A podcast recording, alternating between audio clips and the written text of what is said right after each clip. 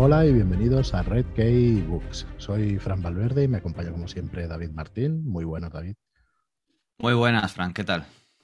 Muy bien, muy bien, porque hoy además tenemos a Ricard Ibáñez, eh, novelista, escritor. ¿Qué tal, Ricard? ¿Cómo estás? Hola, muy buenas. Muy buenas. Es un placer para nosotros tenerte por aquí.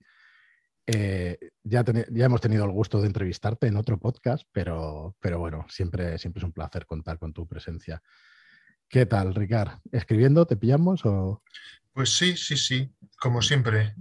Yo a estas horas siempre dándole a la tecla. Muy bien. Pues eh, Ricard es escritor, es escritor de novela histórica, traductor y diseñador de juegos de rol, ¿no? No sé si me dejo algo. Sí, básicamente. No soy mucho de ponerme etiquetas, pero si tuviera que ponerme etiquetas serían esas, sí.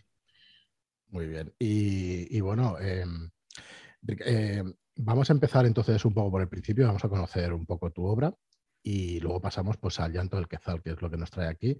El Llanto del Quezal que, edita Red Key Books con bastante atraso, hemos de decirlo, por el tema de coronavirus y demás, y historias. Y que bueno, que por fin, por fin estamos a punto de recibirlo ya de imprenta para que salga ya en el, mes de mayo a tiendas. Así que bueno, vamos a conocerlo también un poco pues, de la mano de su autor. Y como decía, empezando por el principio, eh, Ricard, ¿qué es lo primero que escribiste? Y si quieres te retrotraes un poco a tu juventud, adolescencia o algo así. Explícanos. ¿Qué es lo primero que escribí? Joder. Vale pregunta. ¿Con algo de, ¿con algo de carayojos o así? A mí, por curiosidad, la verdad es que me interesan las dos cosas, pero bueno, a recuerdes lo que quieras eh, Hacia los 8 o 9 años escribí, empecé a escribir una serie de cuentos muy malos, horribles. Eh, regularmente, o sea, prácticamente cada día escribo desde los 14 años. Y publico a nivel, al principio en fanzines, claro, desde los 18. Entonces es puramente vocacional, o sea, tienes esa necesidad de escribir, ¿no? La has tenido siempre. Bueno, a ver, escribir es, una, eh, es comunicación. Escribes para ti mismo, pero siempre esperas que alguien te lea. Y bueno, pues mira, los hay que, que, pintan cuadros, los hay que cantan y ligan mucho porque tocan la guitarra y tal, y mira, a mí me ha dado por juntar letras. Y los escritores también, que allí en la firma de libros seguro que. Eh, bueno, a ver, hay un. Hay el, tipo. La, la groupie de los escritores se le llama Wookie. Ah, de book, libro. Ostras, vale, vale. Y existen, existen. Eh, me he encontrado con chicas que están realmente erotizadas eh, por el glamour del escritor, pero se suelen ir con Pérez Reverte. Muy bien. Pues eh, nada, pues te preguntaba esto porque realmente para mí sí que, vamos, eh, claramente es una vocación. Si además escribes diariamente o le intentas, pues realmente es un oficio, es un oficio duro. Eh, ¿Cómo aprendiste el oficio? ¿A fuerza de escribir? ¿Algún... Mm, no, el, a ver, El oficio escritor se escribe, se aprende de una única manera, hay quien dice que naces con talento y yo no digo que no, pero básicamente se aprende leyendo y leyendo mucho, aunque sea malo, aunque sea el Marcial La Fuente Estefanía que leía mi padre. Eh, si eres un lector compulsivo, como lo era yo, tarde o temprano serás un escritor es lo mismo que en el juego de rol. Si juegas a rol, tarde o temprano te convertirás en director de juego. Eh, mm, actualmente nuestra sociedad está yendo cada vez más hacia lo audiovisual, los videojuegos, televisión, eh, sobre todo Internet. Y eso se nota en que la gente lee menos. Yo soy el primero que antes devoraba libros y ahora entre Facebook y tal, y las redes sociales y esto y lo otro, y sobre todo en Internet, todas las, las cosas que hay, mm, es que libros, libros, pues lees menos. Pero bueno, Yo te lo iba a comentar también, porque a mí me ha pasado también con la edad o con el tiempo. Claro, yo digo, bueno, no leo nada, sí, entre el trabajo, entre internet y todo eso, claro que leemos, pero efectivamente cada vez menos libros. Y no sé, la verdad es que es una, no sé si, si es una cosa general, si es una cosa de la edad o si nos pasa a todos. No sé, ya haremos alguna encuesta algún día para ver si sacamos algún dato, que como editorial malvada ya sabes que todo esto nos interesa, nos interesa mucho. Nada, es coña. Eh, entonces, empiezas a escribir eh, básicamente, o lo primero de lo primero que escribes fue aquelarre, o por lo menos es lo que, o juegos de rol, mejor dicho, suplementos y juegos, o por lo menos de lo más conocido. Es así, ¿no, Ricard? Comienza publicando más que nada juegos de rol. empecé escribiendo eh, cuentos y tal, en fanzines, fanzines de barrio y tal. Y luego sí, ah, cuando volví del servicio militar. Donde por cierto gané el premio a la mejor composición, Me extraña mí. no veas... eh, eh, Abascal se sonrojaría con lo que escribí. Eh, Es lo que tocaba. Ya, ya, ya, ¿qué le vamos a hacer? Pues entonces eh, contacté con Luis Estrés, Mm. Entré en Aurin y a partir de ahí empezamos a trabajar en su revista Troll. De hecho, el primer número salía una colaboración mía que era un relato de fantasía. Era una descripción de un mundo, de un mundo mágico para hacer un escenario de aventuras. Rol y Aurin. Aurin es un club de rol. De... Sigue siéndolo, sí. Sí, sigue siendo. Ya nos vamos a cambiar el nombre a geriátrico Aurin de aquí cuatro días. ¿Cuántos años hace? Ricardo. ¿cuántos años hace del, del Club Auri? ¿40 quizás? Desde el 86. Desde el 86, pues no queda mucho para los 40. sí. No, no, Vale. ya te digo. Sí, sí, Ya somos más socios con canas que sin ellas. normal. Y la revista Troll, que, que yo también creo que en su día la, la llegué a ver o la llegué a comprar, si no recuerdo mal, que fue antes de la líder, ¿no? Ahí. Bueno, coexistió durante un tiempo. Entonces hacías esos, esos relatos y bueno, eh, yo conozco un poco la historia de Aquelarre, la has contado varias veces y eso, pero bueno, cuéntanosla de nuevo otra vez para los oyentes que no, que no la conozcan, porque bueno. Pero aún hay podcast alguno que no la conozca. Seguro, seguro que aquí hay lectores de fantasía que nos han acercado al rol y que vamos, que hemos de convertirlos como sea, a comprar y a, a jugar al rol sobre todo.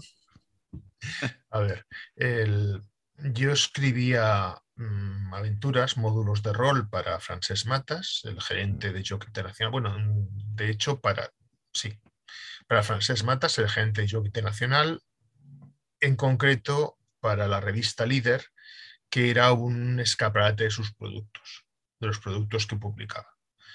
Entonces me cita en su despacho un sábado a las 7 de la mañana. Francesc Matas siempre fue muy, muy madrugador. Yo em, por aquel entonces jugaba rol los viernes por la noche hasta las 2 de la mañana. Era mi, mi día semanal de jugar, así que me presenté. Uf, madre de Dios. Bueno, Francesc, ¿qué quieres? Y me dice, ¿me puedes hacer un juego de rol? Y yo digo, ¿qué? Y supongo que entendió sí, porque continuó. Sí, sí, mira, tiene que ser eh, que sea eh, que pueda ser eh, el, eh, para el iniciado, que sea fácil de entender, pero que al mismo tiempo el que ya juega que le guste, eh, que ya. sea comercial y que sea de aquí. En mi tierra esos son cuatro, pero bueno. Sí. Dije, "Ah, vale, déjame una semana y te envío una propuesta. Y al cabo de un entonces, en casa, eh, yo estaba leyendo eh, un cómic francés que se llama El sortilegio, el bosque de las brumas, que habla, que es una novela gráfica deliciosa sobre la guerra de los 100 años, sobre un caballero, su criado y una, y un- una pareja de criados, chico y chica y se hacen un recorrido moviéndose entre el mundo de la fantasía, de un bosque de demonios y hadas, y al mismo tiempo un, eh, el un mundo absolutamente crudo de la guerra de los 100 años.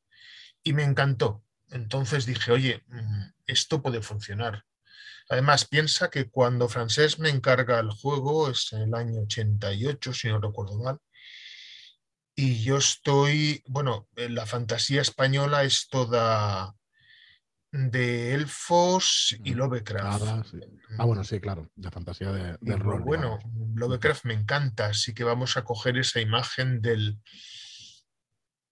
Yo siempre he dicho, y que me perdonen los puristas, que los, los mm, personajes del juego de rol de la llamada de mm. Tulu eh, son el protagonista de la jungla de cristal. Van avanzando, sangrando, derramando tanta sangre como ellos derraman y llegan al final y consiguen matar al, bicho y evitar el fin del mundo, pero muchas veces a costa de su propio sacrificio. Entonces esa idea de unos héroes que son realmente héroes porque no tienen superpoderes me encanta. Estoy bastante de acuerdo. Hay más pero, pero sí lo hay. ¿En aquella época estabas estudiando la carrera de historiador o ya habías terminado? No, estaba, estaba con ella. la, la iba cogiendo y dejando por, por, bueno, por avatares de la vida. De hecho, estaba trabajando y estudiando.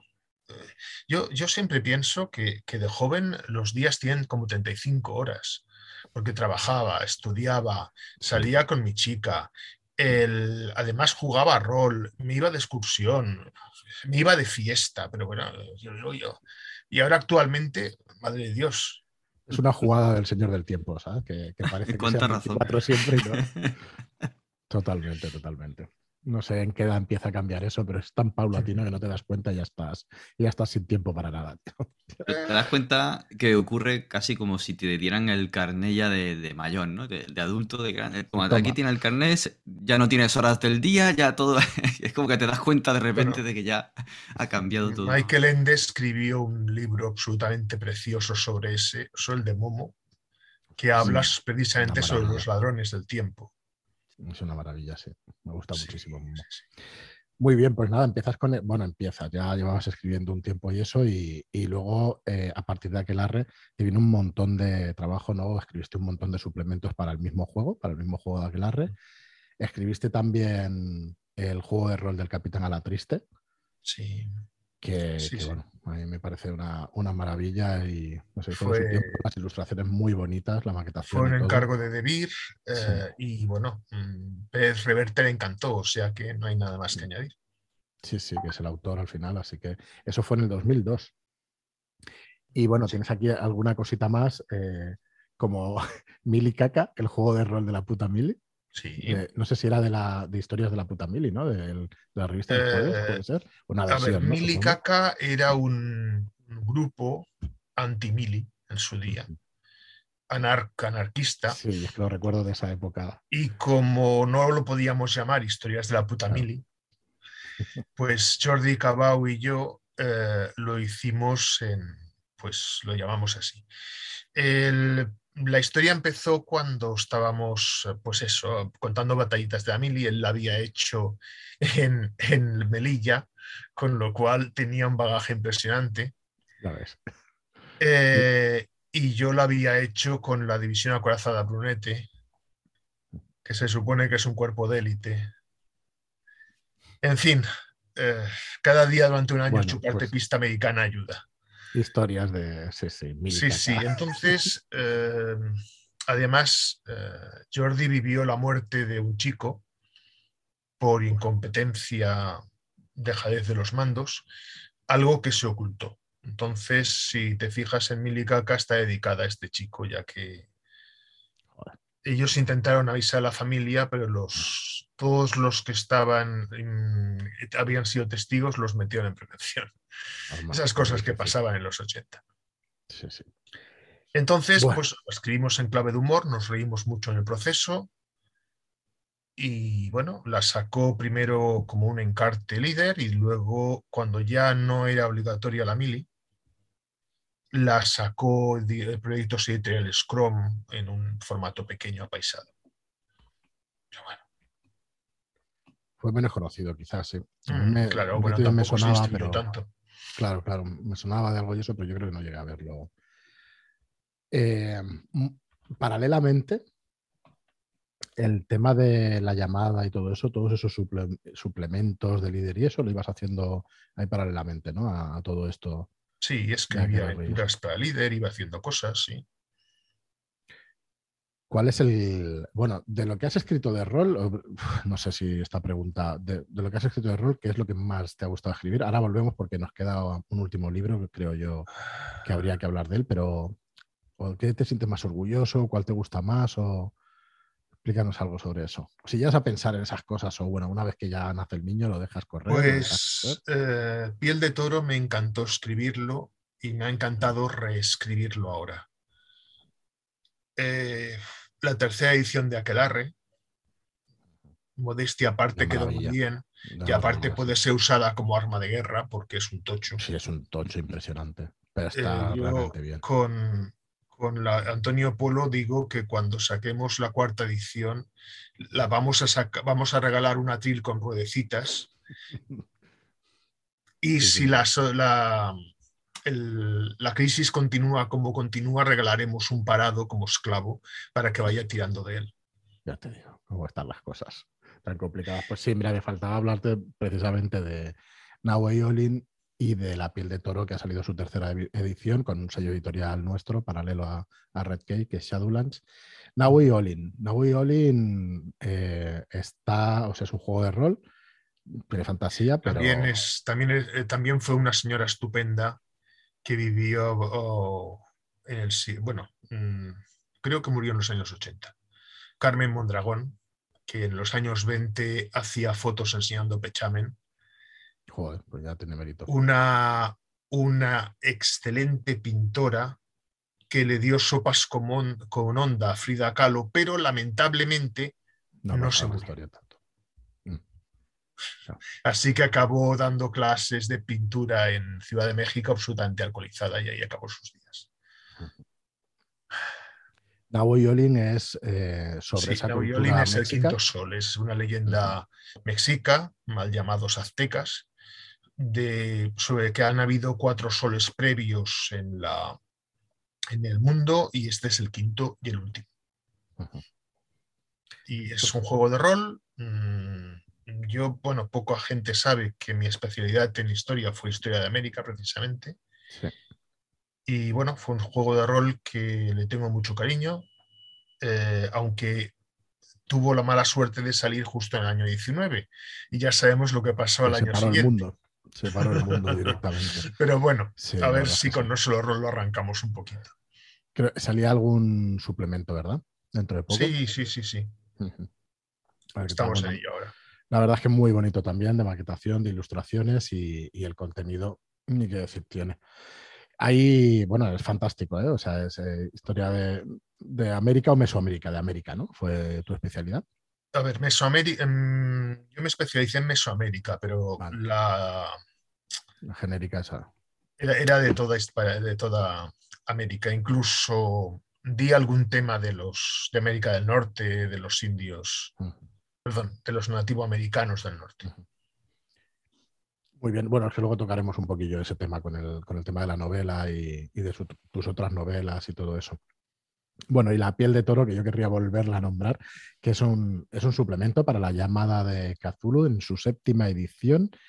Esta, la tercera edición de la piel de toro. O sea, han salido tres veces, ha salido en, en tres ocasiones y esta es la tercera y es verdad que, que bueno, que ha sido la edición bueno, que hemos podido hacer con muchísimo cariño, que, bueno, que tiene 300 páginas y, que la verdad es que ha quedado muy bien. Si la queréis ver, echar un vistazo en shadowlands.es, encontráis el, producto y bueno, ya en todas las tiendas de hobby, de, de rol o de juegos de mesa podéis encontrar un, libro de La piel de toro que salió pues el 25 de este mes, el viernes pasado. Así que nada, muy orgullosos de, poder editar una cosa así, Ricardo, porque la verdad es que para nosotros es historia también del, rol, hemos crecido también con esos suplementos y bueno, muy, muy contentos de poderlo hacer. Manera sutil de llamarme viejo. Yo me a acercarme ¿eh? poco a poco, poco a poco, pero ah, inexorablemente. Además, llevas todo el rato. Primero que si el club cuánto tiempo tiene, que si luego tal, luego que si la piel de toro. No, no, para nada, para nada. Ah, bueno, ¿Tienes, ¿Tienes alguna intención secreta que no conozcamos, Frank? No, no, no. mira, tengo también la intención de sacarte eh, la balada del español, que es una, que es una campaña para Far West que me gustó mucho y que bueno, que ha salido también en, ahora en PDF para, la nueva edición de Far West y que me gustó especialmente. También de ambientada en México, de hecho. Sí, el México de la, de la guerra, de la, Segunda Guerra de Independencia contra las tropas francesas. Sí, sí. De Maximiliano I más que interesante fue esa época, ¿no? Donde hubo, ahora no recuerdo, oh, Dios, no recuerdo la revolución, el presidente, este, el Porfirio, Porfirio Díaz y tal, pero fue justo no, antes. No, no, no, no, Porfirio Díaz es después con Zapata y Pancho Villa. Esto no mucho antes, ¿no? No mucho antes. No mucho, ah, bueno, igual 30, 40 mm, años tú piensas que Porfirio Díaz es un joven general de Juárez. Eh, y luego se convierte en presidente del país. Y durante casi 20 años. en fin, un dictador ya se sabe. Eh, de joven revolucionario pasó, pues. A casi un dictador o dictador. Eh, ¿Qué le vamos a hacer? Bueno, perdonar el off topic, pero es que ahora lo veía por aquí y eso, y la verdad es que me gusta, me gustó mucho, me gustó mucho. Y bueno, mm, lo que decíamos de suplementos de juego de rol, pues igual tienes más de 30 entre unas cosas y otras. Así que. Pues si te de ser sincero, nunca los he contado. Tendría que hacerlo algún día. Mm, sí, sí, porque son ya un montón. Y bueno, si te parece, pasamos a, lo que nos interesa, nos trae en el podcast de hoy, que es la novela histórica. Eh, el podcast de hoy es para presentar pues, El llanto del Quetzal, como ya saldrá en tiendas dentro de muy poquito, pero no es la primera novela histórica que has escrito. Has escrito, creo que la primera, o lo que tengo aquí como la primera, es La monja alférez. Sí, es la biografía de Catalina de Erauso, salió en el año 2004 y la editó de Vidiveria. El segundo que tengo es El oro y el acero, pero que no recuerdo si es un libro juego, ¿verdad? El oro y el acero, o no. A ver. O lo confundo yo con algún Es un libro juego. A ver, es que aquí hay varias cosas. Mm. Eh, antes del oro y el acero eh, sale Mesnada en el 2007, mm. que es una. Es sobre la, la batalla de las Navas de Tolosa bueno, de hecho, va de un periodo entre la batalla del Arcos y la batalla de Navas de Tolosa y habla sobre todo de la vida en la frontera, en la mal llamada Reconquista, con, con gente conviviendo, más bien con matándose, en uno y otro lado. Es una novela que la quise hacer un poco acéfala, así que tiene como unos 15 personajes que se pueden llamar protagonistas yo por aquella época estaba muy influenciado con Martin y me encantó eso de ir matando gente. Dije, bien, vamos a hacer muchos personajes con papelito y así los puedo, me los puedo ir cargando salvajemente y el lector no sabrá quién es quién. No sabrá quién va a morir y quién no. Eh, luego mm, escribí La última galera del rey.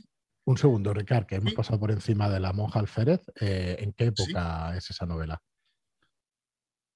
¿Perdón? La monja alférez, digo, ¿de qué época es? Eh, ah, vale, la monja alférez es eh, del siglo XVII, reinado de Felipe IV, eh, y es sobre un personaje histórico, Catalina de Erauso, una mujer que por ser fea, bueno, lo era, la verdad es que lo era, no era muy guapa, pero bueno, se, se lo digo ahora que está muerta para que no, porque no puede venir a pegarme. El, Catalina Erauso la meten en un convento por Guipúzcoa porque es fea y nos la van a casar, ala, pero de niña. Se escapa a los 13, 14 años y la encuentran con 30 años, que se ha hecho, se ha pasado, hecho pasar por hombre, está en América, ha, llegado a ser alférez por, por méritos propios y bueno, se, se, ha convertido en una bebedora eh, una mujer que, bueno, hombre que ha hecho un montón de duelos y ha matado un montón de gente, mm, pendenciera, de todo. Joder, espectacular. Sí, sí, además mm, me quedó con ganas siempre de escribir una segunda parte porque una vez fue descubierta su condición de mujer y metida en un convento, pobres monjas, porque por cierto, a ella le gustaban las mujeres finalmente la enviaron a España y en España consiguió, se vio con Felipe, con Felipe IV y Felipe IV la envió a, Roma para que conseguir licencia para vestir de hombre. Y lo consiguió. Joder, vaya historia, ¿eh? Entonces ella publicó unas memorias, escribió unas memorias que de alguna manera estaba, era preparar su defensa ante el rey, porque si el rey no, le no le parecía muy correcto, se iba a ver a la Inquisición a hablar de eso de vestir de hombre, de qué iba. Bueno, y en esas memorias miente más que habla. Yo tenía las memorias de Catalina Arauz en la mano y todos los papeles. Catalina, por Dios, que en esta batalla tenía siete años, que aquí tengo tu acta de bautismo. Bueno, supongo que como en todas las memorias, al final. Eh, bueno. Igual ahora se podrían comprobar un poquito más, pero en la época, pues, no se disponía de esa, de esa partida de bautismo. Joder. Es súper curioso, la verdad. Bueno, después de Mesnada y el acero de, y el oro y el acero. Eh, sí, sobre el oro y el acero. Eso, sí. El oro y el acero, eh, en un principio, tenía que ser un libro juego y acabó siendo un libro juego. Pero mientras tanto lo convertí en un relato corto. Ah. Porque, bueno, lo típico. Y finalmente se ha convertido en unos capítulos de otra novela que se llama La, a tanto la estocada. Mm, me gustó el personaje y bueno, estiré el chicle. antes de seguir con, el resto de tus libros, eh, ¿te gustan ese estilo de personajes duros, el, sea hombre, sea mujer? ¿Todos tienen carácter? Los que te gusta hacerlo, ¿no? ¿Vas cambiando de, de personaje? Cada una de las novelas buscas una cosa, escribes biografías, explícanos. A ver, mm, una novela gira en torno a un héroe. Y el héroe mm, tiene, el, lector tiene que empatizar con él. Mm, así que yo busco que sea una persona, ya sea hombre o mujer, eso es indiferente, que tenga sus, sus flaquezas, sus virtudes y sus defectos. Eh, a partir de ahí, eh, en el fondo, cualquier escritor lo que escribe es autobiografía. En el fondo, en el fondo, en el fondo, por mucho que intentes disfrazarte, eres tú mismo. Y te estás narrando a ti o con mucho estás describiendo a, alguien que conoces, pero en el fondo eh, su estructura de pensamiento es la tuya. Entonces supongo que, no sé, si mi carácter influirá en algo o el hecho de haber trabajado 25 años en un hospital. No, seguro, seguro, estoy totalmente de acuerdo con lo que dices. Que al final lo que te interesa, lo que tú conoces, lo, el bagaje que tienes, claro, tiene que verse representado. Mira, no, no se puede escribir nada que no conozcas. Sin haberlo vivido antes, ¿no? lo que puedes hacer es em, retorcerlo. Puedes em, pintarlo si yo te tuviera que escribir, describir pues una leprosería medieval, seguramente la base de mi imaginación sería el ala de psiquiatría de un hospital, con los enfermos sueltos por ahí. Sabes que eso me ha costado entenderlo cuando se juega rol y luego me ha resultado mucho más fácil decir, bueno, voy a hacer esta descripción, joder, describir algún sitio en el que hayas estado, no seas tonto, porque claro, imaginarlo de cero, mm, yo no soy capaz, no. Y en cambio, cuando tiras de recuerdos, te es un poco más fácil o te es bastante más fácil, ¿no? Y, puedes describir los, lugares, las puertas donde están, izquierda, Lo bueno del caso es que esta sociedad audiovisual que tenemos hoy en día, de la que tanto he rajado hace un rato, es súper útil para los escritores. Porque podemos describir una nave espacial, podemos describir extraterrestres, eh, podemos describir cosas que hemos visto en la televisión o en el cine. la verdad es que sí. Muy bien, Ricard. Pues eh, La última galería del rey, 2008. También eh, novela histórica. ¿Esta dónde se ambienta? es las, lo que se llamaba el tercio de Levante. son las, las galeras que iban en el Mediterráneo en el último tercio del siglo XX, perdón, del siglo XX, anda que sí, del siglo XVI, y, la, y culmina con la batalla de Lepanto. donde eh, combatió la última galera real, es decir, construida eh, para un rey, en este caso para alguien con sangre real, que fue eh, Juan de Austria. La, la, galera se llamaba precisamente la Real y hay una, hay una mm, representación a tamaño natural de ella en las atrazanas de Barcelona. Sí, es verdad. Es verdad. Lo he visto, pero bueno, no tenía ni idea. No tenía ni idea que. Pero sí, sí. Está, está bien ese museo, ¿eh? Está muy chulo de visitar, la verdad. Pone cara un poco Ricardo de decir, bueno, podría estar mejor. Pero me gustó eh, visitarlo con los niños. Bueno, yo lo claro, había puesto de otra manera, pero yo no soy el que dirige ese museo y seguramente que los que lo dirigen tendrán sus motivos. Fíjate, a la familia le gusta, por lo menos a mí. Muy bien, y luego ya en el 2010, eh, Mio City, que creo que es como realmente se le conoce al Miocid, ¿no? O realmente el nombre es, es así, Mio City. Sí, sí. Eh, ¿Ahí qué tratas? La, ¿Su vida, su obra?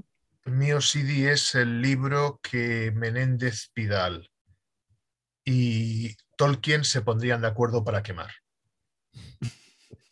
Hay que ponerlo como titular ahí en la portada. A ver, esto, uh, fue, eh, fue justo después de terminar eh, La monja alférez, que eh, David Iberia me encarga. Ella, David Iberia tiene un proyecto que es sacar una serie de libros que se llaman Fábula Arcana para hacer un mundo de Dungeons and Dragons, tercera edición, ambientado en los mitos europeos, como aquelar. Pero con criaturas y bichos eh, de Dungeons and Dragons. Y le encargan el primer libro de la novela desde esa serie al señor eh, Juan que saca los dientes del dragón. Yo quiero mucho al señor Juan Eslava Galán. Es un hombre muy interesante, muy majo, pero no es su mejor novela. También es verdad que en medio el hombre tuvo un fallo renal y tuvo que pasar por diálisis hasta que le consiguieron eh, trasplantar un riñón, así que se le disculpa bastante. Y luego que se le metió muchas prisas, no se corrigió lo suficiente, bueno, hubo una serie de problemas. La cuestión es que eh, la colección pues, no se vendió lo que se debía, no se hicieron números y no salió adelante. Pero mientras tanto yo había escrito el, número 2, que tenía que ser Miosidi. Y bueno, pues se me quedó, me quedé con el adelanto cobrado y, el, el, texto. Lo intenté colocar eh, en varias editoriales, y finalmente Dolmen Editorial pues me lo publicó en 2010. Es un libro atípico de los que he escrito porque no deja de ser una novela de fantasía. Hay magia y hay muchas gamberradas.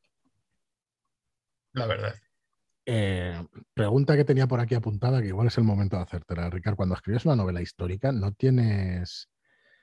Em, no diré mañana tienes ganas de meter cosas fantásticas? ¿No tienes tentaciones de meter cosas ficticias? ¿Hasta qué punto metes cosas ficticias o incluso de, fantasía? Yo supongo que no, pero, pero ¿qué te pasa por la cabeza?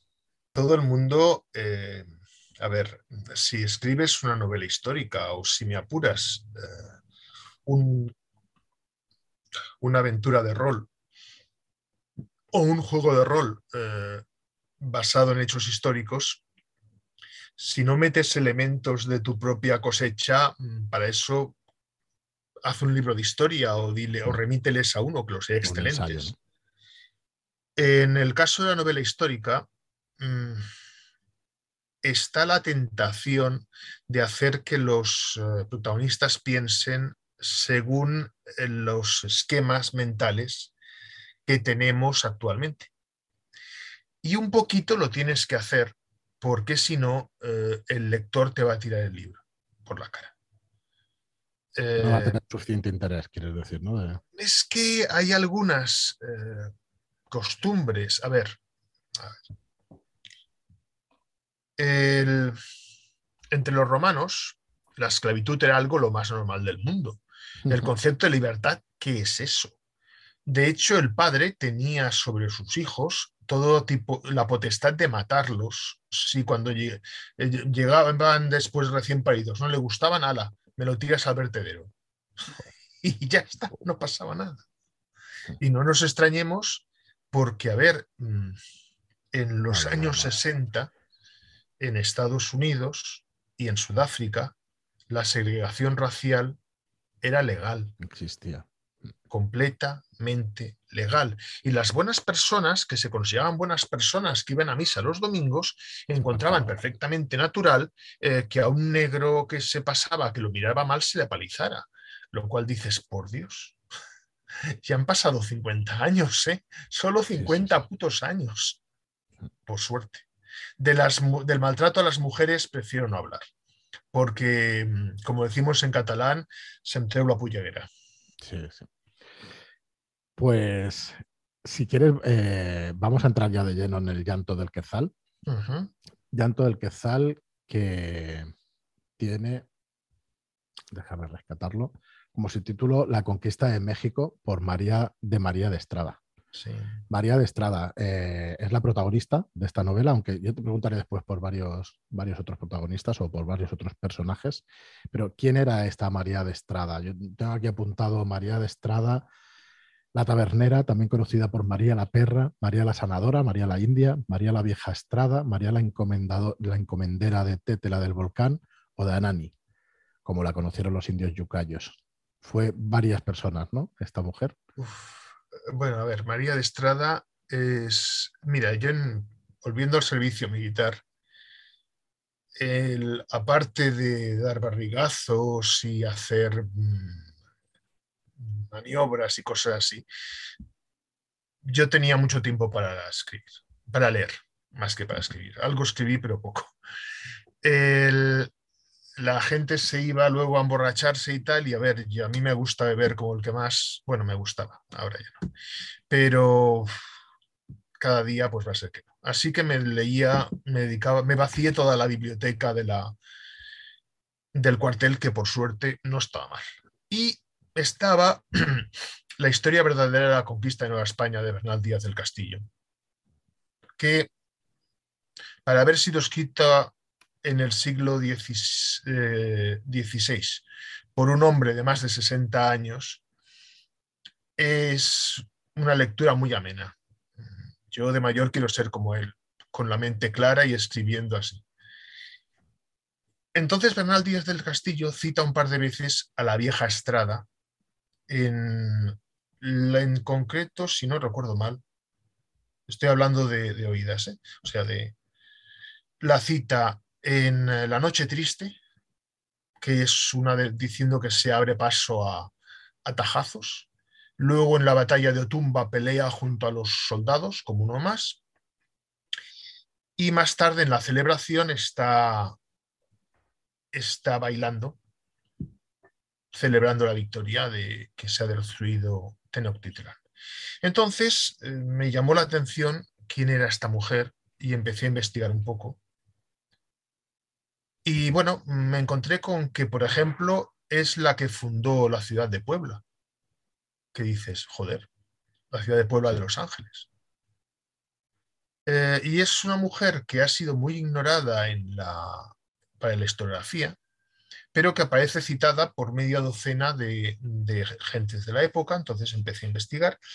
La único eh, ensayo un poquito serio sobre María de Estrada lo hizo un belga que estuvo viviendo muchos años en México y ese trabajo eh, me lo consiguió un amigo que vive en Bruselas, que se tuvo que ir a La Haya, al Museo de Antropología, donde estaba el único ejemplar eh, público de una, en una biblioteca pública en, de, toda Europa y que me lo, me lo dio fotocopiado.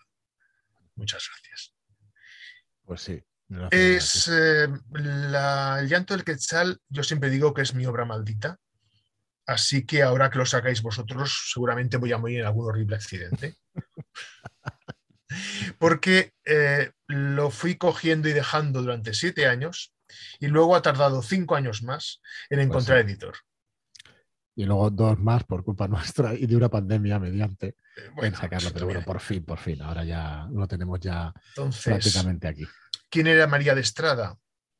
Según algunos, era una prostituta. Según otros, era una tabernera. Mm, De una manera u otra, acompañó a las tropas de Cortés a Veracruz y fue la única española que se negó a quedarse en Veracruz tranquilamente, sino que acompañó a las tropas hasta Tenochtitlán. La única española que vio Tenochtitlán, porque luego fue destruida, claro. Y después de eso, mm, ya casada con Pedro Sánchez Farfán, su marido, pues hizo unas cuantas cositas más. Pero bueno, Ujú. la novela va desde que ella llega a Sí, América. iba a preguntar. A ver qué periodo. El- cuando se, el- cojo la, tra- la tradición de Bartolomé de las Casas, según la cual fue capturada por los indios y entregada como mujer a un, a un cacique indio. Como se ha casado por poderes, luego resulta que sigue estando casada con Pedro Farfán, pero Pedro Farfán la repudia porque es porque ha sido mancillada por los indios. Súper interesante esa parte, que es el principio prácticamente de la novela. Eh, ella sobrevive como puede, Sí. se convierte en una. un poco una. No, no una salvaje, tenía. Mi otro, el otro personaje que había escrito, mm, femenino, eh, que había sido protagonista de la novela, el, Catalina Erauso, la describí como una bruta, pero una bruta, una bestia, una tía que se reventaba a los tíos de dos en dos. Y no quería que María de Estrada fuera así quería que fuera eh, una superviviente, dispuesta a lo que fuera, y te aseguro que en la novela hace lo que sea, pero tampoco quería que fuera una superheroína, no quería que se pusiera al frente reventando peña. Espero haberlo conseguido, pero bueno, eso tiene que decir el lector. Sí, yo como lector te digo que sí, que, que, bueno, se le ve adaptarse, a, vamos, como puede a cualquier situación y salir adelante, pero no, no de la manera que dices. O sea que sí, muy interesante. Muy bien, entonces eh, empieza ahí y hasta qué época de su vida llega, o qué es lo que nos cuenta, la caída de Tenochtitlan. Sí, la dejé, el- dejo la vida de Catalina, perdón, de Catalina, sorry, María de- de María de Estrada, justo hasta que cae Tenochtitlán. Em, El último párrafo es, la, es el que da nombre al libro. El quetzal es el ave del paraíso.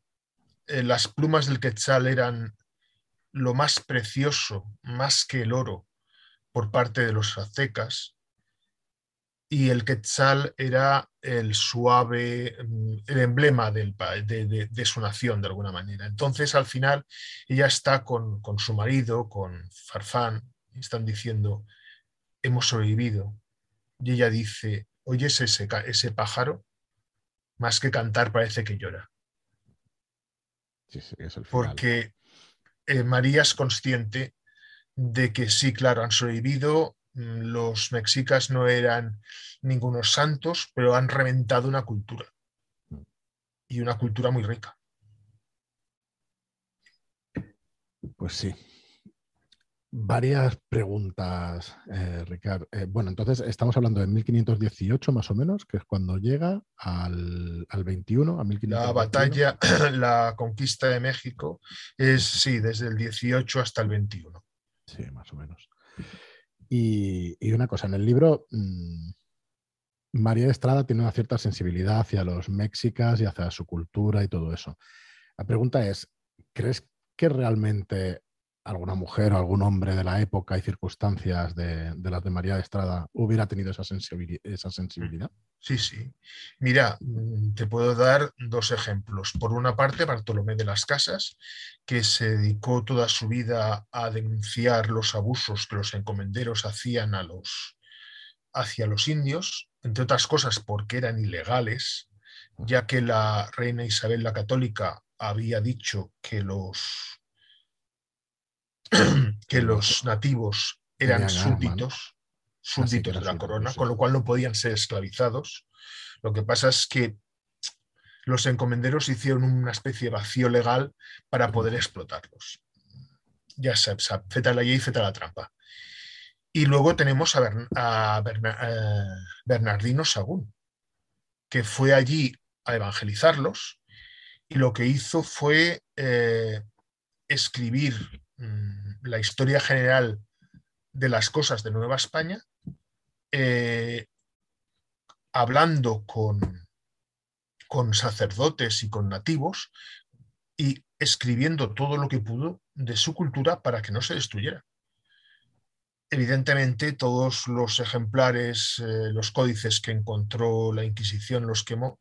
De hecho, la obra de Bernardino Sagún se conoce como el Códice Florentino porque el ejemplar íntegro, conservado, está en Florencia. Hablaba fuera de micro con David antes de, hablar contigo, Ricard, que, también tú tenías la opinión, ¿no, David? De que sí, de que había ciertas personas que sí tenían esta sensibilidad, que, fueron un poco más humanos. Sí, opinión y de facto, como dice él. O sea, hay, escritos y pruebas de, Hubo mucho cabrón. Claro, claro. no, estamos intentando. Empezando por el mismo Cortés, que yo creo que se le ha, se le ha glorificado demasiado. Pero hubo también gente que estaba diciendo, madre de Dios, pero ¿qué está pasando aquí? ¿Y cómo ves el, tema? Te toca hacer esta pregunta, no sé si es muy polémica o no, pero ¿cómo ves el tema últimamente con toda esta sensibilidad que existe acerca de la conquista de, América y todo eso? Ya no sé siquiera si se puede decir la conquista de América y todo eso. Yo prefiero hablar de colonización. porque conquista me chirría un poco. ¿Ves? ¿Ves? Es que yo no, sencillamente, pues no tengo esa, no he pensado nunca, no tengo esa sensibilidad y entiendo perfectamente pues, que desde esos países pues se quiera no revisitar ni cambiar la historia, pero sí tener esa especial sensibilidad. Eh, ¿Encontramos algo de esto en la novela? ¿No va por ahí? O sea, ¿os pones unos hechos? Bueno, a ver, eh, intento ceñirme a los hechos, pero bueno, desde la sensibilidad, o sea, ya te digo, mm, presento gente que pasa de todo y gente que está diciendo, pero, pero ¿esto qué es? ¿Esto qué es? Muy bien, Ricardo. Pues... también hay que decirlo, los mexicas, los tenochcas de Tenochtitlán, eran una peña que había llegado al Valle de México a mediados del siglo XIV, o sea, hacía 100 años, había reventado en la cultura autóctona, se había apropiado de lo que había querido y había traído costumbres bárbaras como por ejemplo sacrificios humanos y canibalismo. Con lo cual, cuando llegan los españoles, los, el resto de los pueblos, que hay muchos, están hasta aquí de ellos. Sí, que fue una de las claves, ¿no? De, que pero bueno, dicen, mira, han llegado estos que son más brutos que ellos, pero que no sacrifican a nadie, no se comen a nadie, dejémosles hacer que luego ya se irán y ya nos, ya nos libramos de estos. El problema está no fue que no, se fueron. Muy bien, oye, la novela ya por acabar un poco, eh, tenemos también, decía protagonista María de Estrada, pero también tenemos a Moctezuma, también tenemos a Hernán Cortés y a, y a, mucha otra gente de la época. De hecho, hay un glosario al final del libro donde están muchos de esos nombres y una pequeña explicación de cada uno de ellos. Junto con María de Estada, ¿quién crees que, podemos llamar más protagonista de la novela? Ah, Cortés. Pero mm, eh, Cortés eh, se mueve en las sombras entre, entre el héroe y el villano. Eh, traté, no sé si he conseguido, de que por un lado lo vieras, bueno, como como yo creo que era, valiente hasta, hasta la temeridad. La temeridad, sí, Picha brava que se follaba todo lo que se meneaba, te lo juro. Eh, al mismo tiempo un hombre, mm, un legalista, no en vano había estudiado leyes en Salamanca, con lo cual busca la, la, vuelta a la tuerca de las leyes para justificarse. Mm, absolutamente ambicioso, ya que descendía de un linaje menor de una rama bastarda. Mm, el hombre era complejo y, lo he intentado hacer así complejo. Muy bien, y en el caso de Moctezuma sale en la novela mucho, lo representa, ¿no? El Moctezuma es que, a ver, Moctezuma se encuentra con que vienen unos tipos que no saben muy bien qué son. Eh, sería el equivalente a que bajaran un día unos extraterrestres. Sí, sería muy Nuestros dirigentes dirían, ¿y estos cómo hay que tratarles? De hecho, Moctezuma intenta que se queden en la costa, que no avancen hacia el interior, y cuando avanzan hacia el interior intenta eh, organizar una celada y matarlos a todos. Cuando los españoles eh, dan la vuelta y revientan a los, al ejército que le está montando la celada y llegan a las puertas de Tenochtitlán, mm, Moctezuma dice es que a las malas no tengo suficiente gente ahora mismo para hacerles frente. Pues bueno, vamos a recibirles a las buenas, a ver qué pasa. Y pasó lo que pasó. De todos modos, no hay que olvidar que los españoles nos dieron una soberana patada en la noche triste, que ahora la historiografía mexicana llama la noche de la victoria, con mucho motivo. Lo que pasa es que luego volvimos, volvimos 400 españoles y esto no se suele decir, 10.000 tlaxcaltecas. Sí, sí, era. Yo de, solo con unos cientos de españoles eh, Cortés conquistó Tenochtitlán, sí. Sí, claro. Y 10.000 tlaxcaltecas. Más 10.000 de los otros. Que estaban hartos eh, porque los eh, aztecas les obligaban a cada año a batirse en duelo en un sitio determinado para conseguir capturar guerreros vivos que sacrificar a sus dioses arrancándoles el corazón. Decían, te os tenéis que presentar mil tipos aquí. Y ellos se presentaban seis mil. Y claro, los trascaltecas, eh, bueno, no les gustaba mucho. Terribles tiempos, la verdad. Pues también tenemos un, un, glosario al final del libro de esos términos también mexicas, que no sé si está bien dicho, mexica, Mexicas, sí, mexicas, mexicas. Eh, yo prefiero llamarlo mexicas y, al, y, a la J, y a la X actual de México llamarla México. sí, son, son gustos. Bueno, pues ahí tenemos el llanto del quezal. Ricard, me queda una pregunta mm, sobre tu estilo literario y yo he tenido oportunidad de leer muchas cosas tuyas de rol y luego de leer esta novela. Y en rol, em, yo diría que uno de tus párrafos prácticamente puede contener, o prácticamente no, pero puede contener muchas veces incluso una escena que pueda dar para bastantes minutos o horas de juego. Pero la novela quizá no es así. Tú em, escribes eso voluntariamente. para mí en los juegos de rol eres mucho más sintético o, y, es voluntario, ¿te sale así directamente o, no? ¿O lo tienes que, tienes que pensar mucho en ello?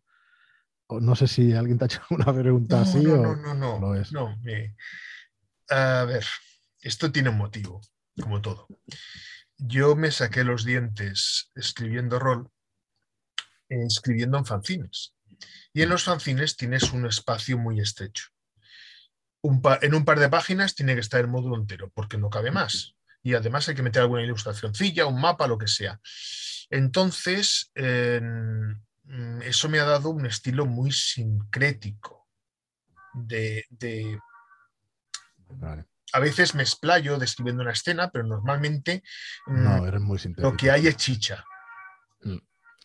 Yo digo, bueno, no sé si soy yo, pero yo me cojo la, balada del español y como la quiera estirar, en, una, en, uno de los capítulos puedo hacer varias sesiones. La balada del español, yo estaba pensando en San, Pepi, San Pack cuando la escribí. Es un eh, tiene que, tienes que abrirlo y salir el, humo de la pólvora ya. Sí, sí, sí. Pues, pues, muchas gracias por responderlo porque es una pregunta que tenía desde hace tiempo y no te la he hecho nunca. mira, se la aprovecho y se la hago hoy porque... Y en cambio la novela pues no ha sido así, ¿no? La novela pues eh, es verdad, desplayan más, la explicación es más... Y bueno, está narrado, ¿no? Está, hay mucho... Eh, diálogo también, ¿no? Que te ayuda muchísimo, pero, pero es completamente distinto. Lo veía un estilo completamente distinto. Y mira, si la razón es esa, pues ahora, ahora la sé. Pero de todas formas, mm, bueno, me parece muy bien que a veces se da uno muchos rodeos a la hora de escribir rol y tal, y mucha descripción y tal, cuando realmente eh, en algunas partes, pues está muy bien que se diga o que se sintetice o no, que se concreten las cosas como tienen que ser y todo eso. Muy bien, Ricardo. Pues no sé si David le queda alguna pregunta o algo, si hemos estado muy a gusto. Pues no, ha sido muy interesante y ha sido una visión bastante extensa, tanto de, de la obra de, de Ricard como de, de este de Llanto del Quetzal, ¿no? Pues nada, Espero que Ricardo. quienes nos hayan escuchado se queden con tantas ganas como tenemos nosotros de verlo ya en papel, de tenerlo en sus manos y pegarle una buena o, o dos o tres buenas lecturas para quedarte con todo el sabor de la obra. ¿Cuál dirías que es el momento que más te ha gustado de escribir del libro y cuál es el que más te ha, costado? El que más me costó, con mucha diferencia, eh, fue la, la noche de bodas de María de Estrada con eh, el cacique. Porque eh, para María es una violación, pero para él no. Es durillo, sí, Mm, momento ese. tremenda cena. Eh, entonces me costó mucho porque quería, desde el punto de vista de ella, sentir un orgasmo y por otro lado sentir vergüenza. De hecho, después intenta suicidarse. Eh, y esa me costó, pues eso, hasta se lo, eh, bu- se lo tuvo, di a leer a mis sobrinas en plan de, oye, ¿qué os parece esto? Y tal, eh, levanta muchas ampollas, me he pasado, es muy erótico. Eh, la parte que más me gustó, la descripción de Tenochtitlán, que debió ser una ciudad maravillosa. Mm, La describen como una Venecia, como una Salamanca. El- y la noche triste mm, es absolutamente apasionante. Ese intento, ese huir, esa... eh, es que imaginaos, avanzando por, un, por pasadizos estrechos, rodeados de agua, siendo atacados por todas partes, eh, en la oscuridad, porque si llevas una antorcha, no llevas una espada. Aquello fue un caos. Debió serlo, por lo menos. Muy bien, Ricardo, pues nos quedamos con esa imagen para finalizar. Muchísimas gracias por pasarte por aquí. De verdad que es un placer siempre hablar contigo. Se aprende muchísimo y se disfruta también mucho. Y nada, el resto de vosotros, los oyentes, eh, bueno, recordaros que tenemos un grupo de Telegram que es Red Key Podcast, donde, bueno, ya estamos unas 150, 160 personas. Pues igual que lo tenemos también en, Shadowlands, que ya tenemos a 900 miembros, pues aquí en Red Key Podcast vamos poquito a poquito creciendo y, y, bueno, haciendo lo que podemos por la, por la difusión de la narrativa fantástica, la ciencia ficción, el terror y en este caso de la, de la novela histórica de la mano de, de Ricard Ibáñez. Así que nada, gracias, muchísimas gracias por escucharnos. Gracias de nuevo, Ricard, por estar aquí. A vosotros. Y nada más, muchas gracias y hasta el próximo programa. Hasta pronto. Hasta luego.